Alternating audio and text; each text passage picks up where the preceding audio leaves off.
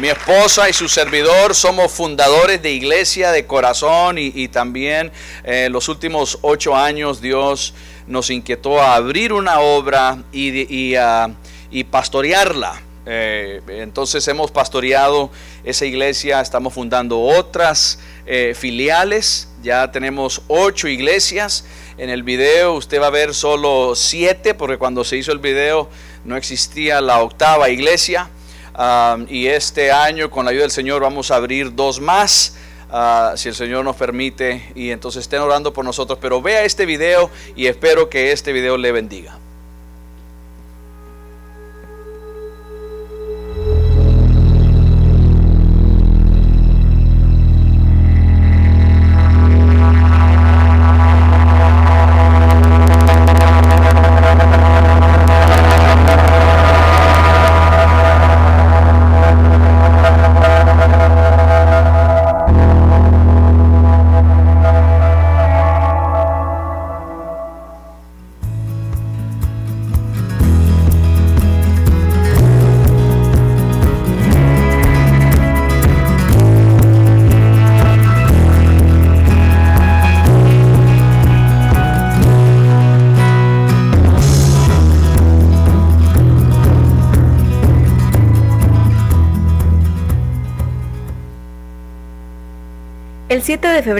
Año 2010 es el inicio de un sueño que nació en el corazón de Dios. Ese sueño es Casa de mi Gloria. Teniendo su primera reunión en la terraza de una casa. Después de estar por cinco meses en ese lugar y al ver que la gente ya no alcanzaba en la terraza, nos trasladamos al Hotel Hilton Princess en Managua, donde también conseguimos agotar todos los espacios obligándonos a buscar un sitio más amplio. Así pasamos al Hotel Holiday Inn, repitiendo el mismo patrón. Fue al cabo de un tiempo que decidimos trasladarnos al Centro de Capacitación El Faro, en ese entonces con una asistencia de más de 700 personas. Luego de sobrepasar la cantidad de personas en El Faro, nos trasladamos al terreno que adquirimos,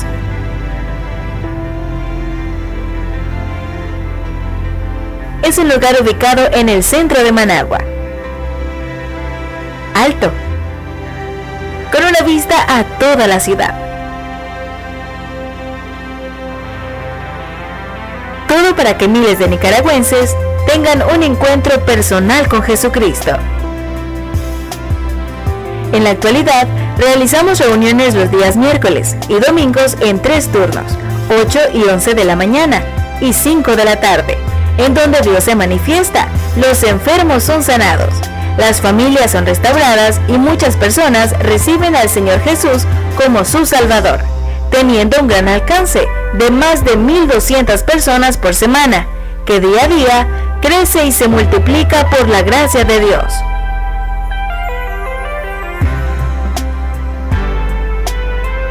Siguiendo la misión de Casa de mi Gloria, después de mucho trabajo y esfuerzo, logramos fundar seis iglesias filiales en distintas localidades de Nicaragua, extendiendo nuestro impacto y alcance geográfico en el territorio nacional. Esquipulas, Pastores Carlos y Madeline Rivera.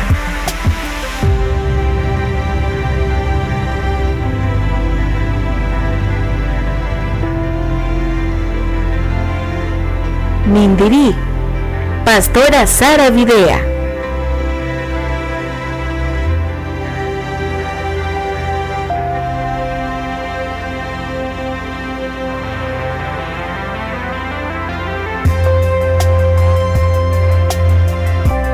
Diriamba.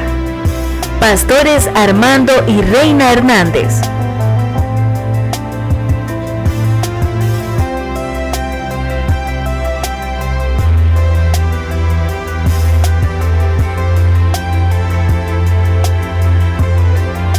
Ciudad Sandino. Pastores Bonnie y Judith Castro.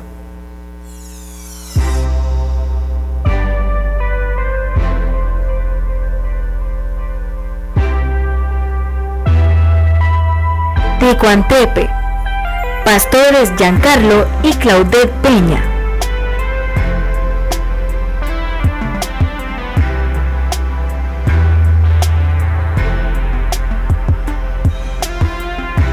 Tipitapa, pastores Juan Carlos y Ana Melin Morgan.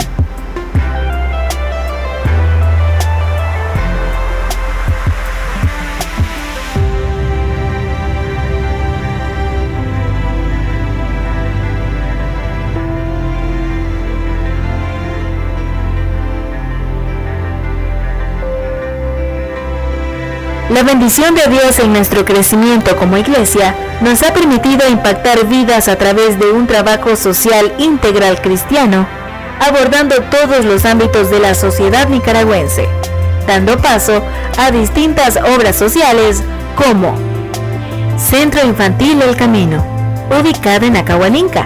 Es el barrio más pobre de la capital. Trabajamos llevando la luz de Jesús en esa localidad dando educación preescolar y alimentación a más de 150 niños sin ningún costo. Faro del Espíritu es uno de los programas radiales más antiguos de la región, que se transmite en cinco radios, en el cual logramos llegar a los lugares donde no podemos estar físicamente, teniendo gran alcance y popularidad en Nicaragua. Centro de Capacitaciones El Faro aloja a más de 1.500 personas anuales que reciben del poder y la gloria del cielo en retiros o actividades, albergando a siervos de Dios, brigadas misioneras que brindan su ayuda y colaboración para el reino del cielo. Lighthouse Christian Academy, una escuela bilingüe que funciona en las instalaciones del Centro de Capacitaciones El Faro, brindando educación preescolar, primaria y secundaria con valores cristianos.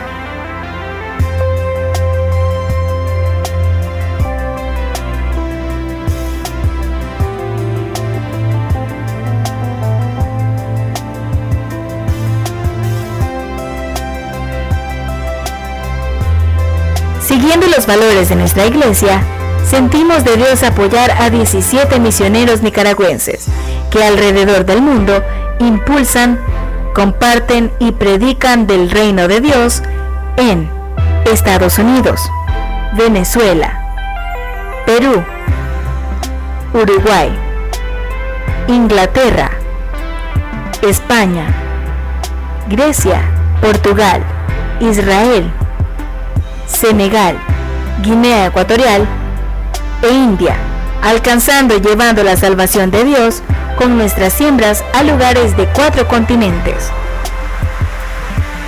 Con la ayuda de Dios, el liderazgo de la iglesia y con amigos que se unirán a esta tremenda visión, construiremos este templo, donde será casa de Dios y puerta del cielo, un lugar donde miles conocerán del poder de Dios y lo aceptarán como su único y personal Salvador.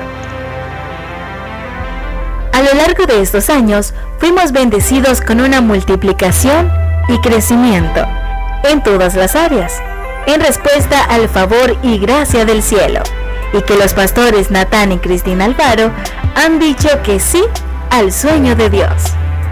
Hay hambre y sed de Dios en Nicaragua y damos gracias por ser parte de lo que Dios está haciendo en este país.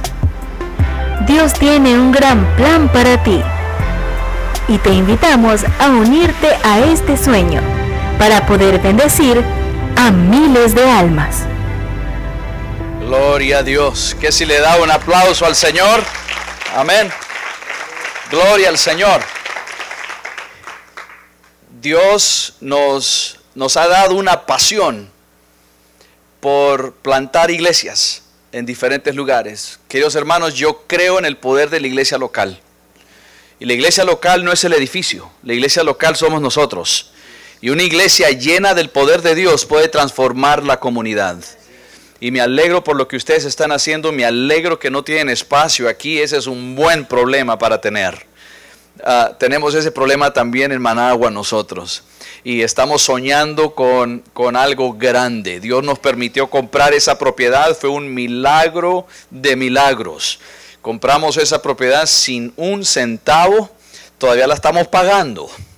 Y es un gran reto, porque nada es gratis. Y, ah, y, pero Dios siempre tiene un plan. Y un propósito y Dios lo ha hecho para nosotros.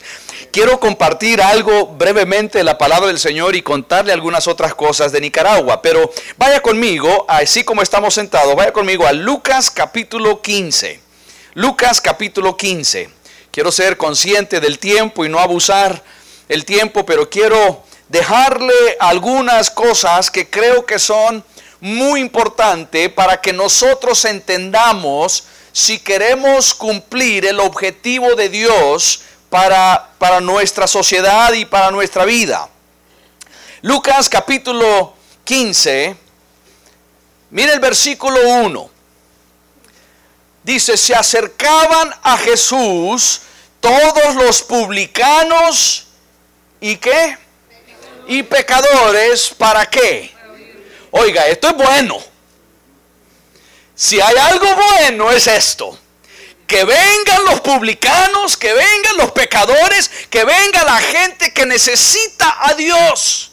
Y que venga donde está Jesús para escuchar a Jesús. Para escuchar el mensaje. Porque la fe viene por el oír y el oír la palabra de Dios. Entonces, esto es algo maravilloso. Que el pecador, imagínense que aquí en toda esta región, todos los pecadores estuvieran buscando a Jesús. Qué cosa tan más linda. Esto es bueno. Esto es maravilloso. Pero mire el versículo 2. Y los fariseos y los escribas murmuraban diciendo, este a los pecadores recibe y con ellos come. ¿Qué, ¿Qué onda con este hombre que come con los pecadores? Y lo empiezan a señalar y a criticar. Él, vino con ese propósito de rescatar al hombre, de rescatar al ser humano. Esta iglesia inició en el corazón de Dios para lograr lo mismo en esta ciudad. Y me alegro que están abriendo la otra iglesia en Dona y en otros lugares que Dios pondrá en sus corazones hacer. Este es el propósito del Señor. Alcanzar a la gente. Y cuando esta gente empieza a criticar y a señalar a Jesús en esto, inmediatamente Jesús cuenta tres historias. Tres historias para demostrar la importancia y la prioridad que son eh, las personas para Dios. Y empieza contando la historia de un pastor que tenía unas ovejas y anda en el campo con las ovejas. Después al regresar se da cuenta que le hace falta una oveja. Entonces él deja segura las 99 y se va al monte, a la montaña, al campo, a buscar la oveja perdida. Cuando la encuentra, la toma, la pone sobre sus brazos, sus hombros y regresa a casa regocijando. Y cuando llega a casa, llama a todos sus vecinos y les dice, vengan, celebren conmigo porque mi oveja estaba perdida y ahora la encontré. Y toda la gente celebra y luego Jesús dice, mire el versículo 7, no ha cerrado su Biblia, ¿verdad? Lucas 15, mire el versículo 7, os digo que así habrá más o menos. ¿Qué dice? Más gozo en el cielo por un pecador que se arrepiente que por 99 justos que no necesitan arrepentirse. Digamos que hay 99 de nosotros justos clamando, adorando, exaltando al Señor. Y claro, el Dios, Dios quiere ese, eso, quiere nuestra adoración. Pero al otro lado de la calle, una persona se rinde a Cristo en el cielo hay más gozo por aquel que por este lugar lleno de gente adorando al Señor.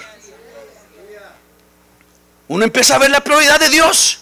Y no es que Dios no quiera nuestra adoración. Y no es que no debemos de hacerlo. Claro que sí. Pero Dios ha venido a salvar al mundo. Esto es misiones. Y esto es lo que ustedes están haciendo. Al ir creciendo, expandiendo. Y luego el Señor cuenta una segunda historia. Y en esta segunda historia es de una mujer que pierde una moneda.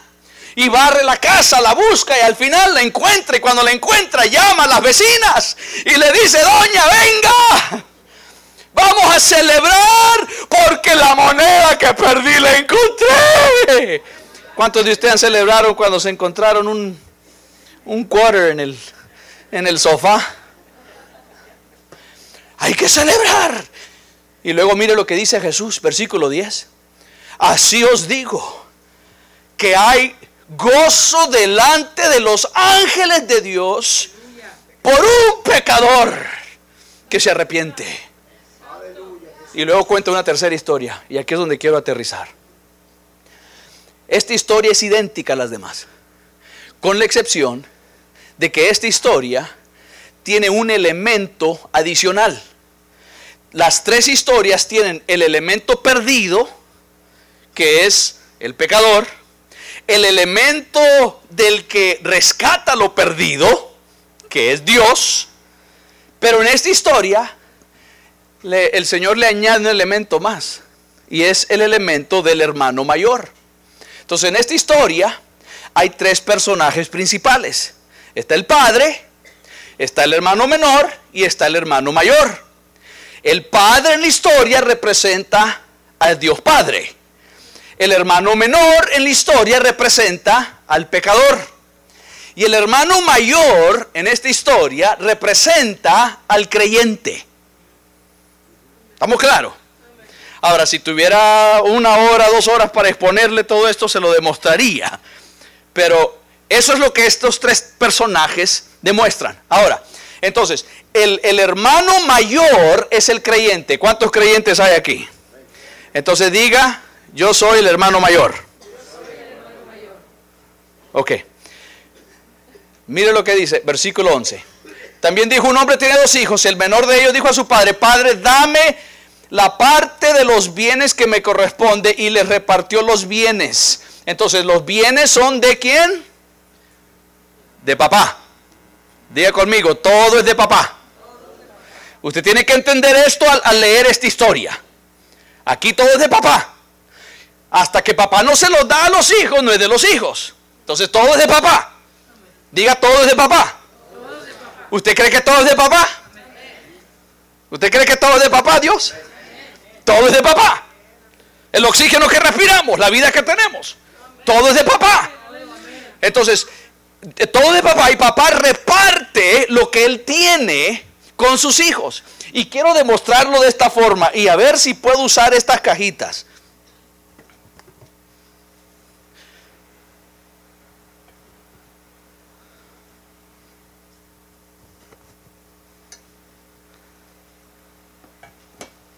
Puede ver las cajitas, ¿verdad? Que hay dos cajitas. Esto es lo que hace papá. Viene este hijo, le pide los bienes y dice la última parte del versículo 12, y le repartió los bienes. Papá hizo esto. Estas son sus cosas. Estas dos cajas representan todo lo que papá tiene. Y papá hizo esto. Repartió lo que tiene y le dio esta mitad a el hijo menor y le dio esto al hijo mayor. ¿Estamos claros, verdad? Hasta aquí, esto es lo que viene en la historia. Luego Jesús sigue contando la historia. Que un tiempo después el hijo menor ya ni siquiera quería estar bajo la casa, bajo el techo de su padre. Entonces él decide tomar lo que su padre le dio, su parte, y liquidarlo.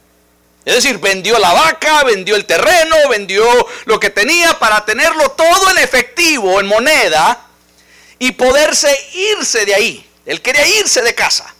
Entonces todos los bienes que su padre le dio, él lo liquida y entonces agarra el dinero y se va, pero no se fue al otro rancho o a la ciudad vecina. Dice la Biblia que se fue a una tierra lejana. Y él se fue a esa tierra, vamos a suponer que se vino hasta acá. ¿Cuántos días de viaje? No sé. Pero se vino hasta acá. Y allá dice la Biblia que él no hizo obra misionera. Dice la Biblia que como era un muchacho perverso, vivió su vida de una forma perversa. Es más, el hermano mayor después le dice al papá que él había gastado el dinero, que el hijo menor había gastado el dinero en rameras. Desperdició el dinero en esa tierra. Entonces se fue allá lejos de papá, lejos de casa. Y Dios manda una hambruna. Y gracias a Dios cuando vienen las hambrunas a nuestra vida, no nos gusta. Pero si usted está en una hambruna, pregúntele a Dios por qué. Pero Dios permitió que viniera una hambruna para que ese muchacho reflexionara y dijera, estoy haciendo mal. Hay mejores cosas en casa de mi padre que aquí. Y es más, quería comer, no, estaba buscando trabajo. Y como un buen judío, lo último que iba a hacer era, era trabajar con un cerdo o con cerdos. Y se vaya y tiene que buscar un trabajo con cerdos. Y está cuidando cerdos en esa hambruna. Hay hambre en toda la tierra. Y él está muerto de hambre. Quiere comer. Y quiere hasta comerse las algarrobas que comen los cerdos. Pero dice, nadie le daba. Si él si le diera se los comiera. Pero nadie le daba, como había hambruna, hasta la comida de los cerdos estaba racionada. Y, no sé cuántos cerdos cuidaba, pero si cuidaba, no sé qué, 50 cerdos, habían 50 algarrobas. Y si me como uno, un cerdo se muere de hambre. Nadie le daba. Entonces él dice, no, voy a regresar a la casa he pecado contra Dios, he pecado contra mi padre, voy a regresar. En casa hasta los trabajadores viven mejor, voy a pedirle perdón a mi papá y empieza el camino de regreso a casa. Conocemos la historia, ¿verdad? ¿Cuánto tiempo estuvo fuera? No sabemos. Posiblemente meses. Yo creo personalmente que fueron años que él vivió fuera. Solo el viaje era de meses. Y ahora viene a casa. Y, y cada día papá estaba así.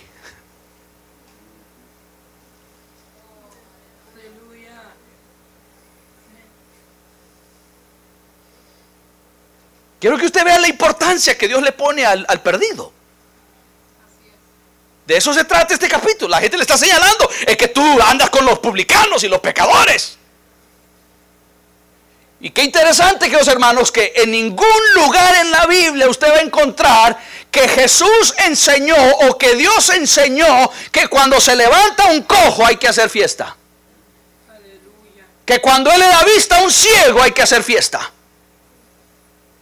No. Aunque si hacemos fiesta, imagínense que un cojo se levante. Uh, ¿Quién no brinca, verdad? Ah. Pero en el cielo no, eso es normal. Que se levante un muerto, no, eso es normal. Que un mudo hable, es normal. Que un sordo oiga, normal. Que un perdido coloca eso. ¡Celebremos! Ah, e, eso es lo que Jesús está enseñando que eso pasa en el cielo. El muchacho viene, llega a casa papá lo está bien. Y cuando papá lo ve, dice que sale corriendo a donde está el hijo. Se echa sobre él, lo abraza, lo besa. Y seguro olía mal. Sin duda ese muchacho apestaba. Y a papá no le importó.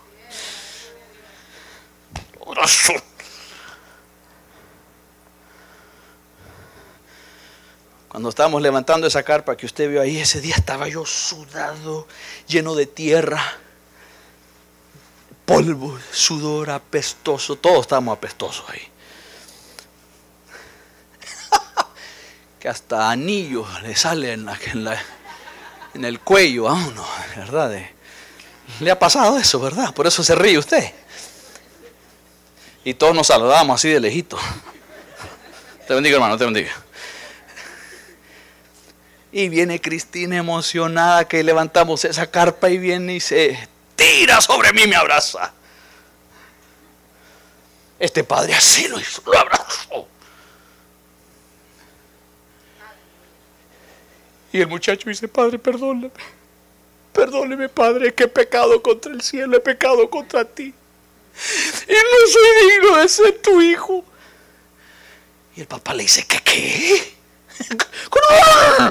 Claro que eres mi hijo.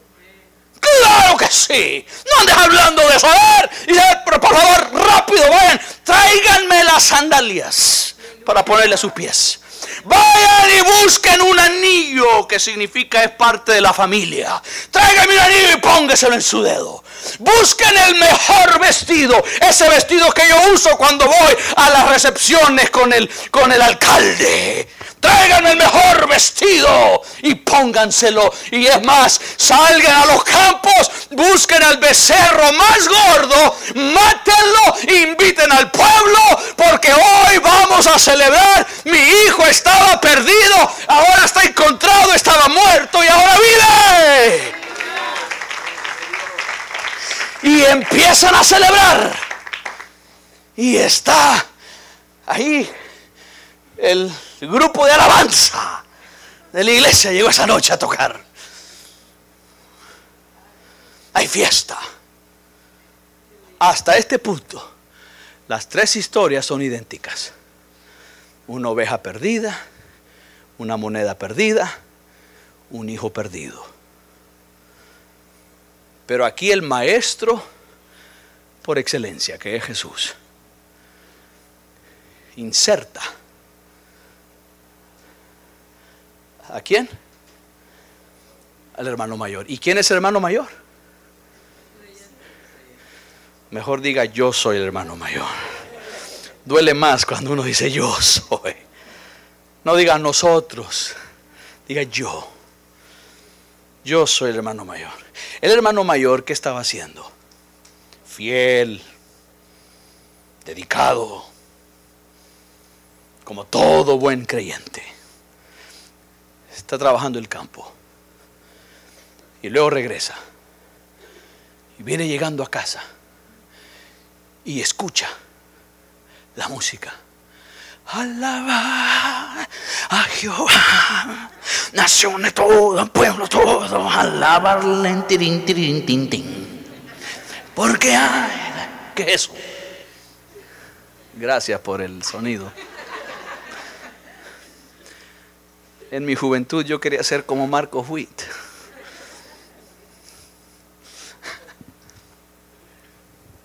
Escucha la música. Y llama a uno de los trabajadores, a un criado, a un jornalero, lo llama y ¿Qué es eso? ¿Qué es eso que oigo? Le dice el trabajador. Hermano. ¿Quién? Tu hermano. ¿Quién? Tu hermano. Mi hermano, sí. Mi hermano, el desgraciado sinvergüenza que le pidió la, la, herencia a mi padre y se fue. Sí, sí, sí. ¿Qué de él? Así me lo imagino yo.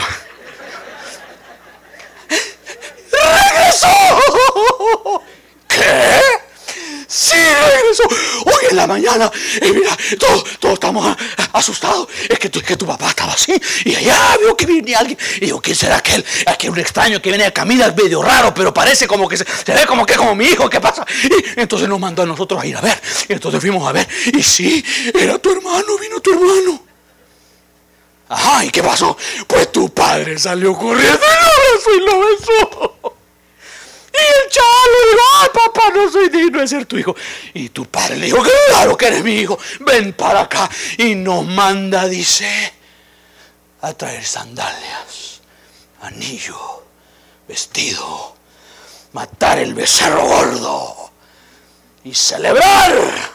Porque estaba muerto y ahora vive. Estaba perdido y ahora se ha encontrado. Entonces, ven, ven, entra, te están esperando, ven.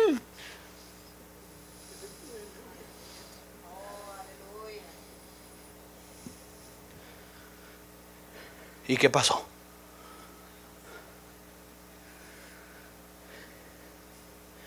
Usted lo lee después, no lo lee ahorita. Jesús dice, después que le contaron lo que papá le dio, entonces dice, usted léalo, no ahorita, después, entonces se enojó. Todo iba bien hasta ese momento. Entonces se enojó. No quiso entrar. Pero ve, te están esperando. No. ¿Pero qué te pasa, tu hermano? No. Y no entró. ¿Sabe cuál fue el problema? Y se lo voy a demostrar. Por eso le pedí que no cerrara su Biblia. ¿Sabe cuál es el problema, hermanos? Escúcheme. ¿Se acuerda de esto?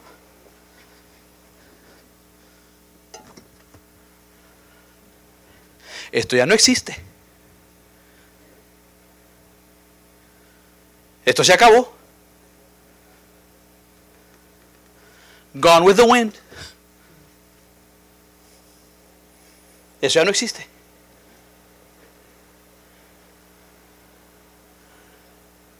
¿Qué es lo único que existe?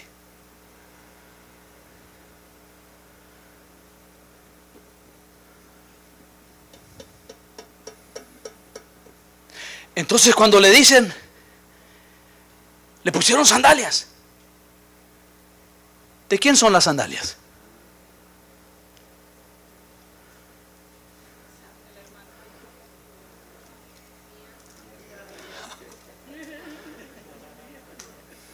¿De quién era el anillo? ¿De quién era el vestido? Y el becerrito gordo que uno viene ahorrando y ahorrando y ahorrando por año tras año, ¿de quién era? Ahí estuvo el problema. Cuando Jesús cuenta la historia, no dice, bueno, le dio 40% a uno, 40 al otro y el papá se quedó con 20. Dividió lo que tiene. Y mire, usted dice, pero pastor, eh, ¿dónde, ¿dónde está eso? Tiene su Biblia, ¿verdad? Papá va y le ruega. Sale papá. A decirle, ¿qué te pasa, hombre? Ve, entra. No. Y yo me imagino yo me imagino, porque yo soy padre. A mí me partiría el alma que uno de mis hijos hiciera eso. Claro, mis hijos son pequeños, gracias a Dios, y yo estoy orando todos los días que nunca crezcan.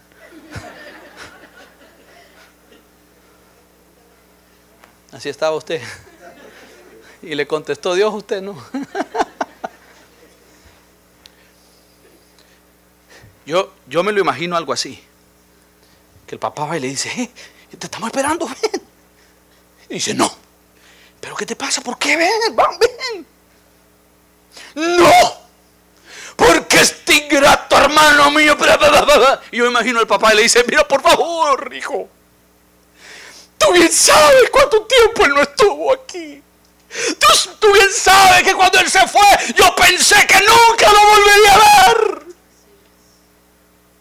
Pensé que iría a mi tumba sin volverlo a ver. Y esta mañana él llegó. ¿Cómo no celebrar?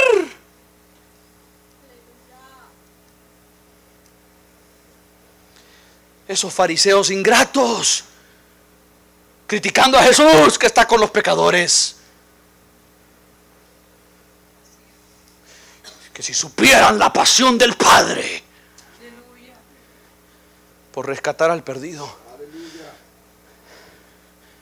Y mire,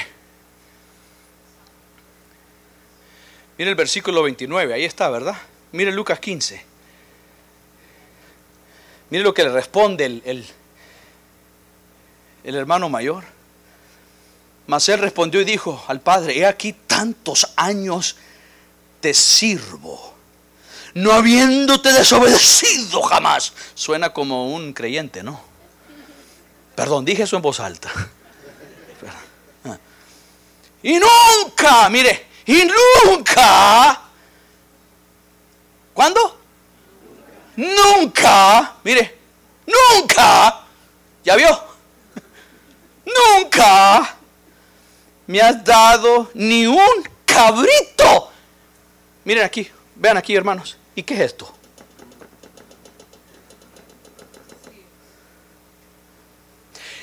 Así somos los hermanos mayores, fíjese. Estamos pidiéndole a Dios algo y no nos lo da y nos enojamos. Cuando nos ha bendecido tanto.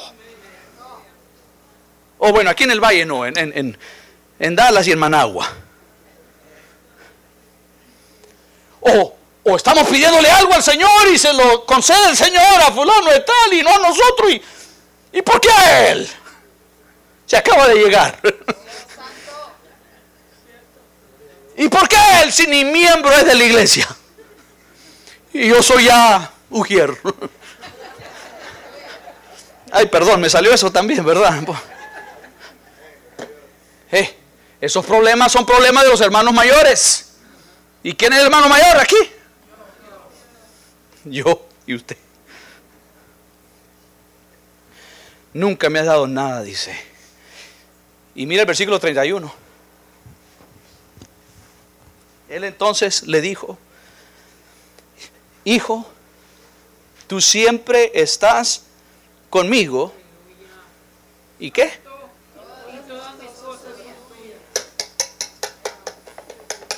¿Y qué?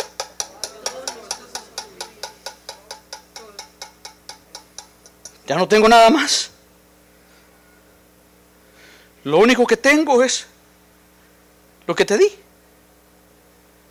Todo lo mío es tuyo. Porque aquello ya no existe.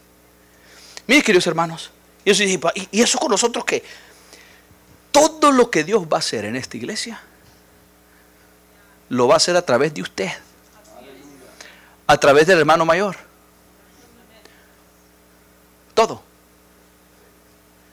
Y Dios va a usar sus sandalias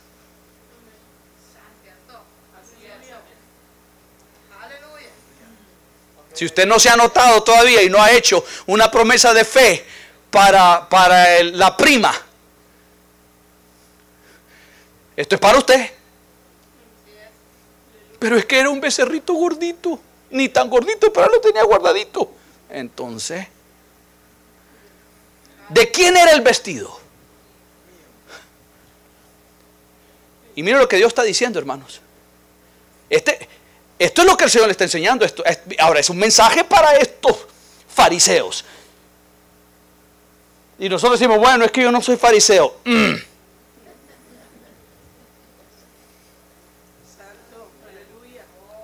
Ahora no se enoje conmigo. Dígame dónde estoy exagerando. Por eso yo le, yo le digo a la gente en Managua, créame lo que le digo porque yo no le voy a mentir desde aquí. Créame lo que le digo, pero verifíquelo con su Biblia. Y si yo le digo algo que no está en la Biblia,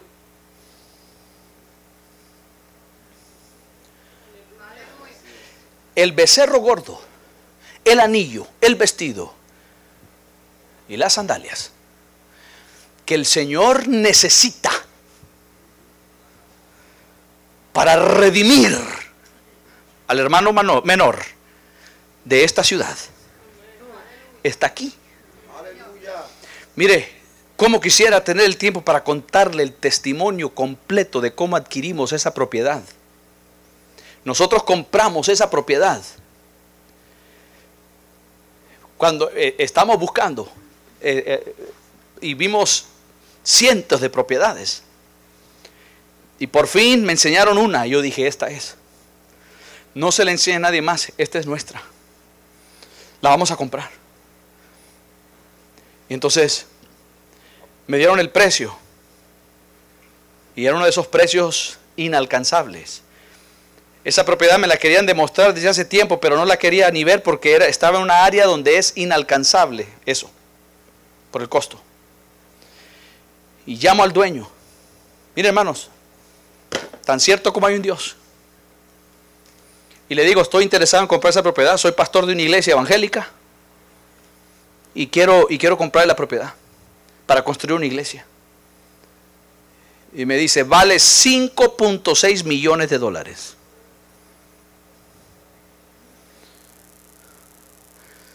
Y por dentro yo estaba,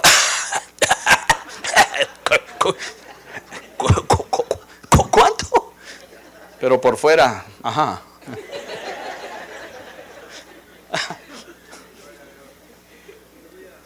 Y le dije, mire, somos una iglesia y queremos construir un templo, para, para, ¿qué es lo mínimo que me lo deja? Bueno, reverendo, para usted me dice, para usted se lo dejo en 5 millones. Ya no hablemos más, me dice, hagamos el trato. Yo le dije, bueno, gracias. Le dije, déjeme voy y hago números. Y yo le llamo. Fui a hacer números cero, cero, cero, cero.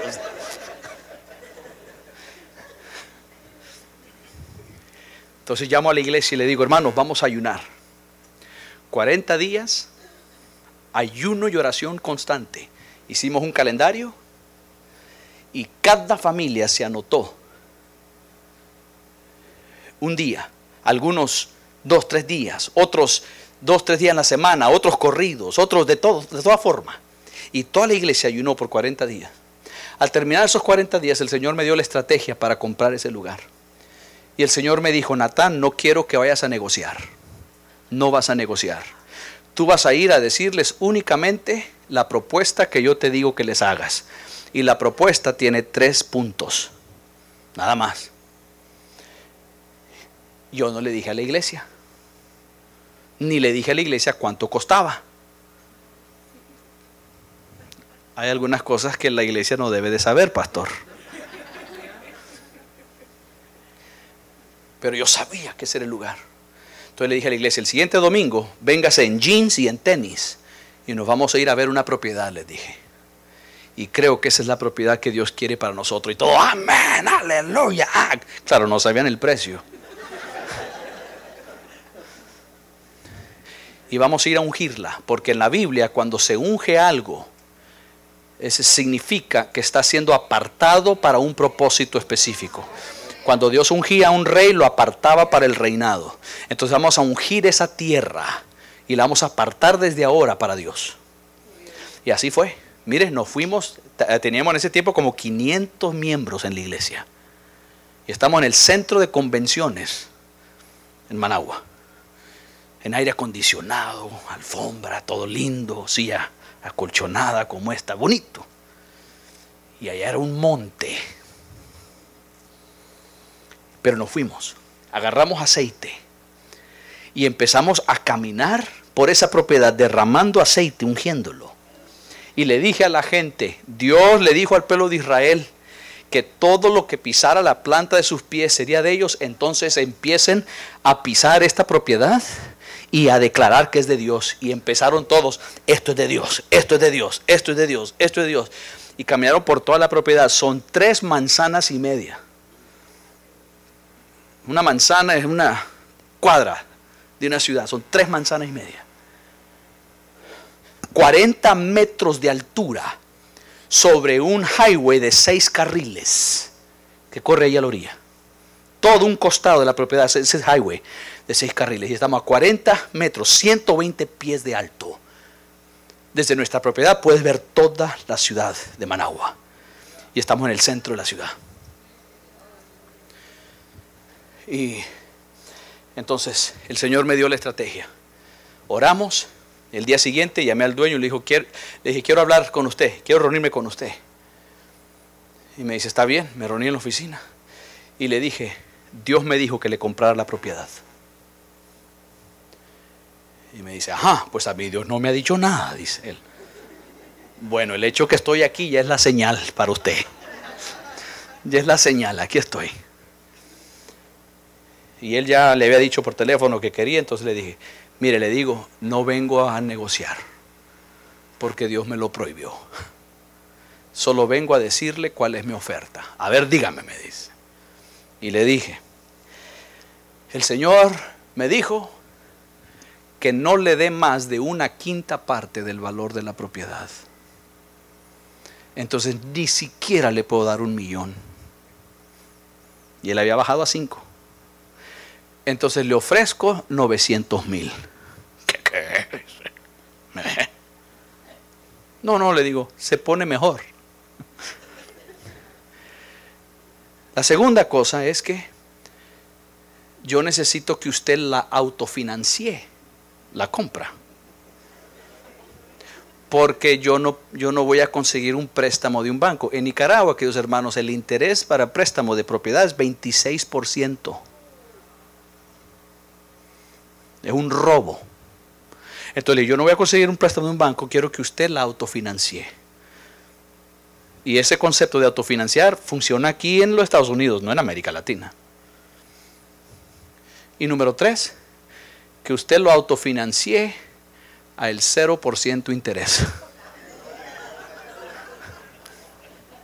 Y así hizo el hombre como usted está haciendo. Se rió de mí. Habían dos hermanos que me acompañaron, se rió de nosotros y nos sacó de la oficina. Fuimos a parar al parqueo, al estacionamiento. Y los hermanos que, que llevé, pastor, ¿qué le pasó? Se fue muy abajo. Se fue muy... Y estaba frustrado. Y me sentí como me imagino se sintió Moisés cuando fue ante Faraón. No quiere ir ante Faraón y el Señor lo convence. ¿Sabe cómo lo convenció? Si usted lee allá en el desierto con la zarza, lo convence con la vara. Le dice, esta es la prueba que yo estaré contigo. Y lo hizo en el desierto, la vara se convierte en serpiente y lo hizo dos veces más. Una vez cuando Moisés llegó, la segunda vez cuando Moisés llegó a Israel ante los ancianos de Israel y la tercera vez ante Faraón. Y yo imagino que eh, él está, saca pecho, ah, Dios está conmigo.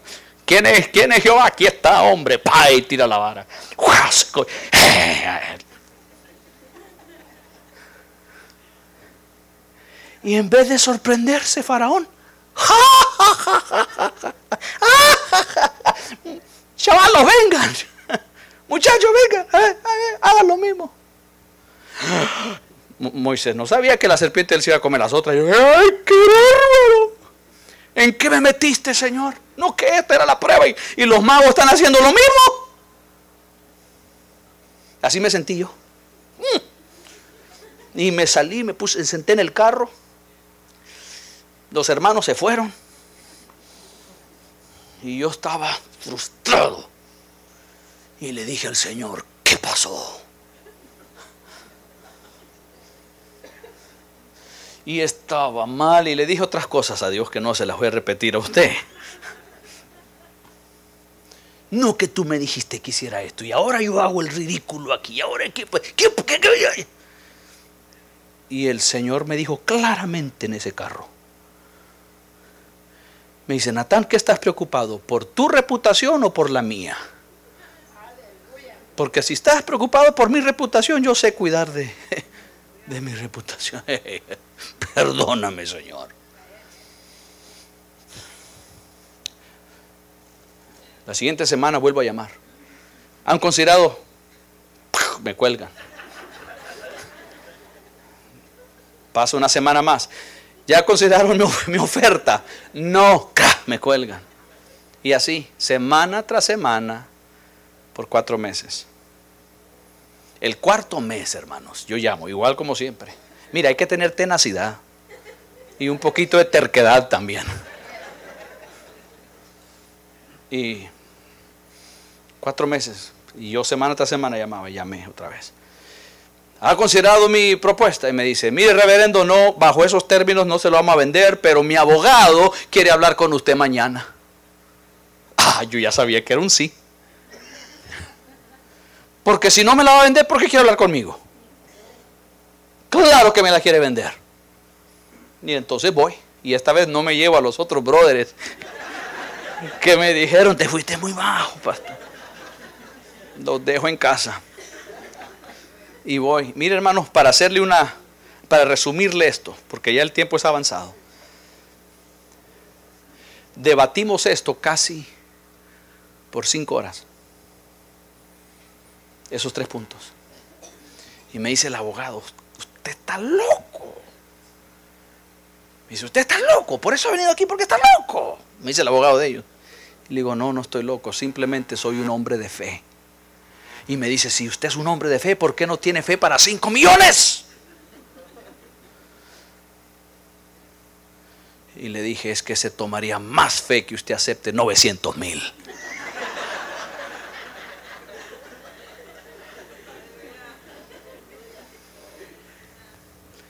Por casi cinco horas estuvimos debatiendo esto. Y al final se salieron ellos un rato y después regresaron y dijeron, mire, mi, mi cliente, dice el abogado, mi cliente no necesita su dinero. Él es uno de los hombres más ricos de Nicaragua. Él no necesita su dinero. Y yo estaba por dentro, entonces, ¿por qué hemos perdido tanto tiempo? Pero por fuera, ajá. Y él, él está de acuerdo en sus términos se la vamos a vender en 900 mil. Nosotros vamos a autofinanciar al 0% interés.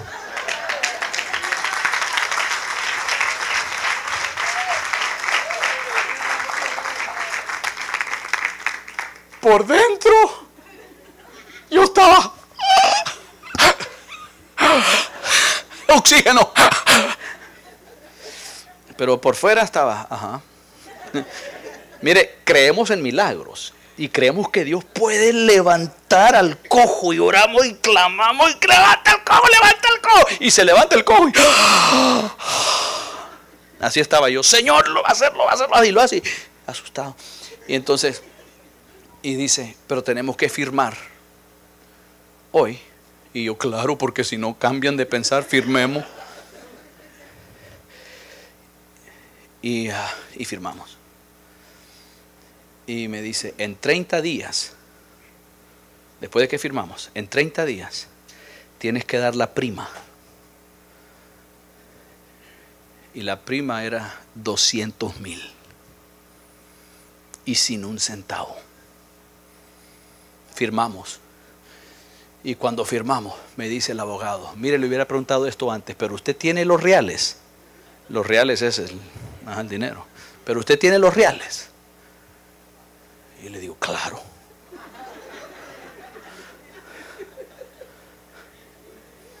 En cuanto vaya Emanuel en Edinburgh, se los traigo.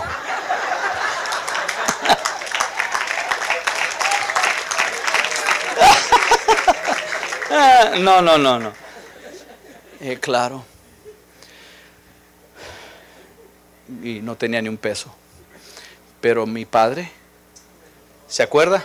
Todo es de, de papá. Todo es de papá. Yo le dije a los hermanos, hermanos, tenemos que recaudar este dinero. Llamé a Raimundo y todo mundo. Y le pedí que me ayudara. Llamé a un amigo aquí en Texas. Y me dijo, Natán, eres loco. Y me dijo, gracias a Dios que solo hay uno como como vos en América Latina. Y le dije, sí, pero ya vamos a hacer más porque Lucas ya. Pero él me dijo, si tú, si la iglesia consigue 50 mil dólares en un mes, yo te ayudo con los otros 150. Hermanos, hace, esto fue hace cinco años literalmente yo llevo cinco años caminando sobre el agua.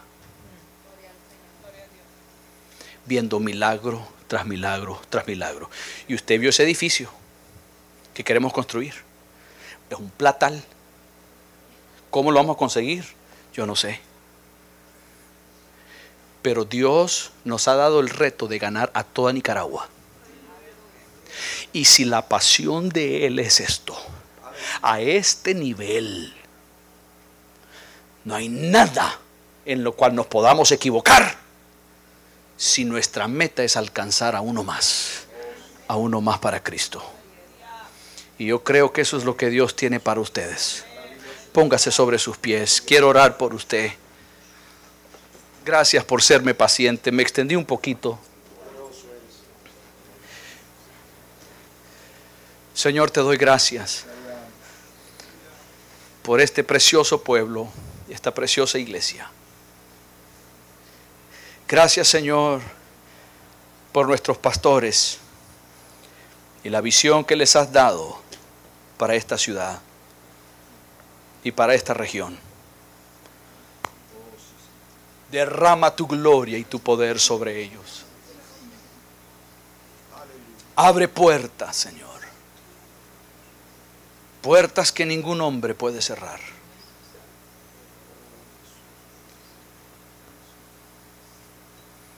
Y haz milagros.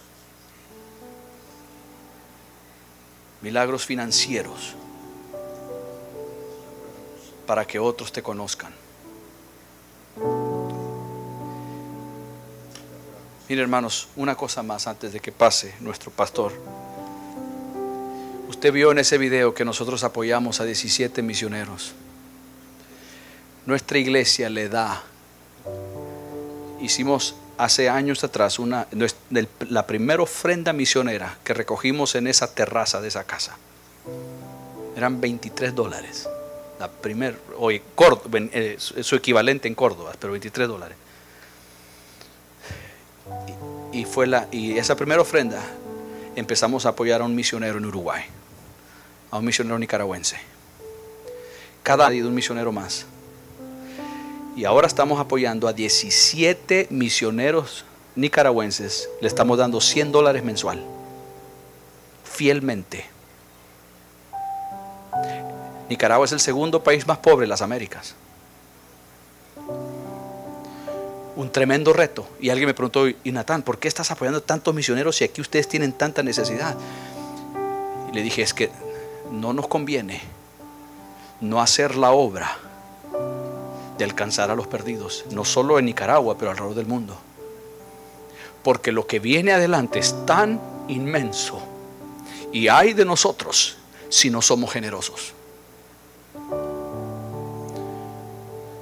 La gente empezó a dar para esa propiedad. Gente daba su aguinaldo, su aguinaldo es su Christmas bonus. Lo daban todo. Gente vendía sus carros.